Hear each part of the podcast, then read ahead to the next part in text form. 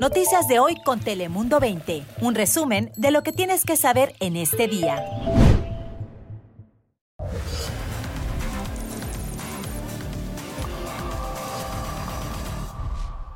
Hola, ¿qué tal? ¿Cómo estás? Te saluda Fabián Bozas. Bienvenidos. Feliz fin de semana desde aquí, desde todo el equipo de Dale Play. Ya sabes que aquí te contamos las noticias más relevantes de las últimas horas en California y en todo el mundo. Así que comenzamos con nuestro top 5 de las últimas horas. Bienvenidos. Comenzamos con algo increíble. Un residente de La Joya, aquí en el área de San Diego, grabó a lo que parece ser un grupo de inmigrantes indocumentados corriendo por las calles y subiendo a toda prisa en autos que los esperaban. Más tarde hemos sabido que agentes de la patrulla fronteriza hallaron una embarcación vacía sobre la playa en la cual se cree habrían llegado todos estos migrantes como parte de una operación de tráfico de personas. Para cuando la policía llegó, todos habían escapado y como resultado nadie fue arrestado. Y atención a esto, legisladores estatales considerarán un proyecto de ley que requiere que todos los autos vendidos en California tengan un limitador de velocidad. Se trata de una tecnología que evitaría que los conductores vayan a más de 10 millas por hora más rápido que el límite de velocidad. El senador estatal Scott Weiner presentó el proyecto de ley. Dice que ayudaría a disminuir las lesiones y las muertes en la carretera, ya que según datos nacionales y estatales, estos están en aumento. En promedio, unas 4.000 personas mueren en accidentes de auto cada año en California. Si la propuesta es aprobada por los legisladores estatales y firmada por el gobernador, el requisito entraría en vigor, atención, en 2027. Es muy importante saber que al momento que nosotros tenemos lluvia se acumula el agua y estos son lugares donde pueden vivir los mosquitos que transmiten el dengue. Por eso va a ser importante tratar de quitar y secar los lugares donde puede ser una vivienda para ellos. Ahí lo escuchaban, las recientes lluvias no solo dejaron destrucción en su paso en nuestra región, sino también hay otra preocupación respecto a la salud, como escuchaban, el riesgo del mosquito que transmite el dengue. Precisamente el virus del dengue se transmite a las personas por medio de las picaduras de estos mosquitos del mismo tipo que transmiten los virus, como por ejemplo el del Zika. Nos vamos a Irvine, donde la policía busca a una sospechosa quien, de acuerdo a las autoridades, entró a un restaurante y se llevó el bolso de una mujer. Los investigadores dicen que otros dos hombres sospechosos y cómplices de la mujer utilizaron las tarjetas de crédito de la víctima para hacer compras en una tienda cercana. La policía pide ayuda a la población para poder identificarlos.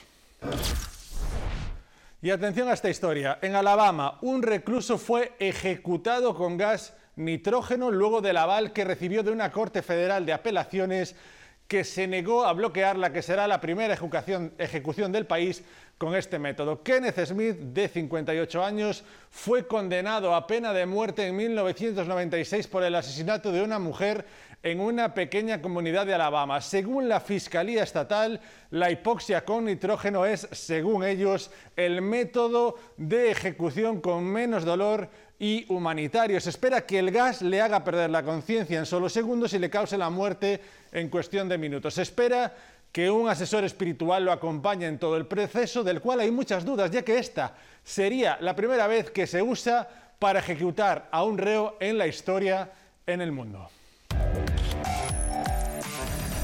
Y como decíamos antes, los damnificados por las inundaciones siguen haciendo lo posible por salir adelante y por obtener la ayuda necesaria por parte de las autoridades. Hemos hablado con vecinos de un área en National City que unen esfuerzos para realizar la limpieza y empezar la reconstrucción de sus vidas. Escuchen.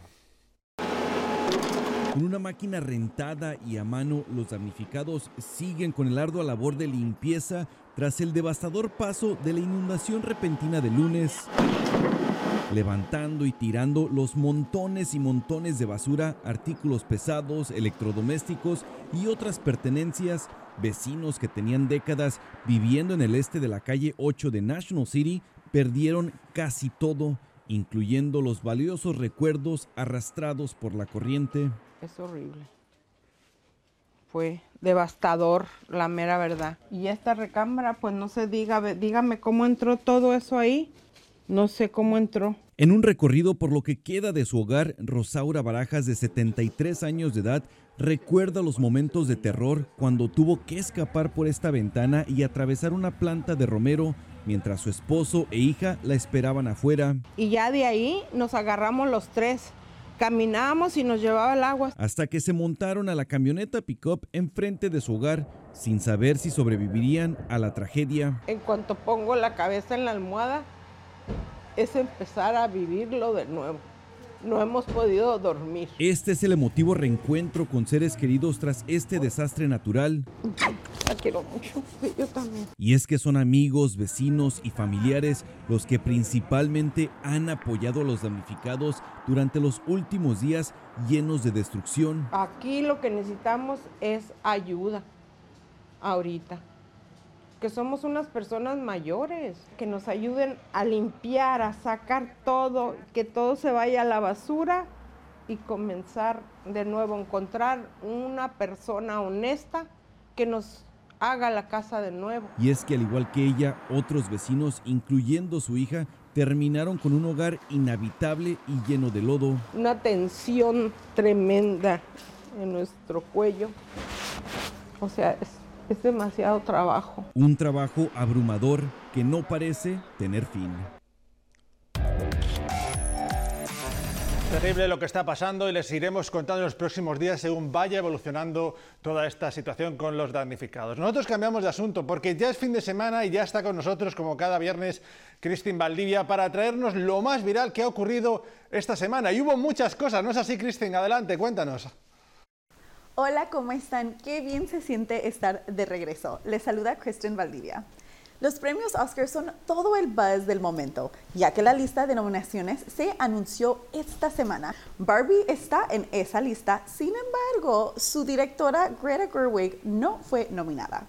Ryan Gosling sí fue nominado y sin embargo dijo que aunque está agradecido por su nominación como personaje en la película Ken, añadió que no hay Ken sin Barbie. Dice que la película de Barbie no había sucedido sin Margot Robbie y la directora Greta Gerwig y que ellas al igual merecen reconocimiento.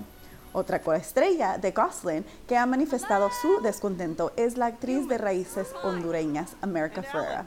Ferrer está nominada como Mejor Actriz por su rol en la película. En sus propias palabras, expresó que se sintió increíblemente decepcionada cuando vio que sus compañeros no fueron nominadas. Esa fue la reacción de dos abuelas después de que se enteraron que quedaron entre las nominadas de los Oscars. Ellas son la inspiración de un documental en Disney Plus titulado Nene y Waipo, que significa mamá y papá en mandarín.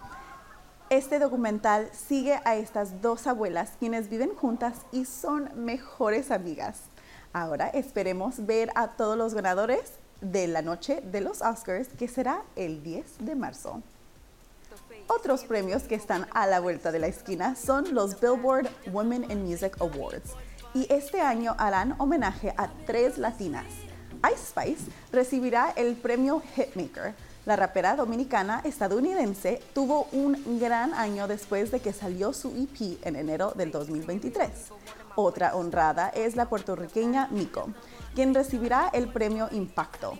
Es reconocida por expresar su orgullo y su identidad lésbica en su música y letras. Una de sus canciones exitosas fue su colaboración con Clase 101 con el cantante colombiano Fade. Mientras que Luisa Sonza representará con orgullo a Brasil con el primer premio Global Force.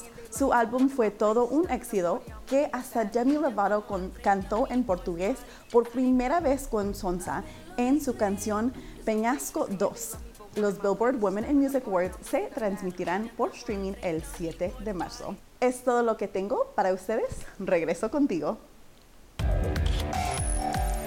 Gracias, Kristen. Me encantaron las abuelitas reaccionando a los galardones. Y nos despedimos hablando de otra cosa de lleno de belleza y exuberancia y que se encuentra en los bosques verdes del centro de México. Ahí lo ven, ahí lo escuchan, los cuales estos bosques se tiñen de naranja en los meses de invierno, ya que decenas de mariposas monarcas escapan de las frías temperaturas de Canadá y Estados Unidos. Como decimos, Cada año estas monarcas migratorias viajan hasta 2.000 millas, 3.000 kilómetros desde el este de Estados Unidos y Canadá para pasar el invierno entre los bosques del centro y oeste de México. ¡Qué maravilla de historia y de imágenes!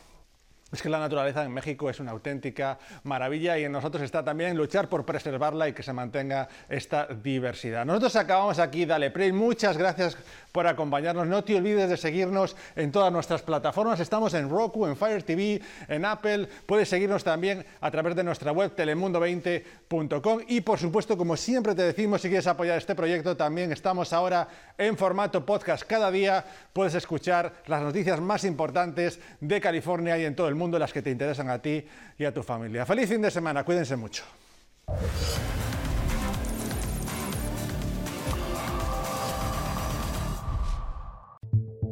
Noticias de hoy con Telemundo 20. Suscríbete para recibir alertas y actualizaciones cada día.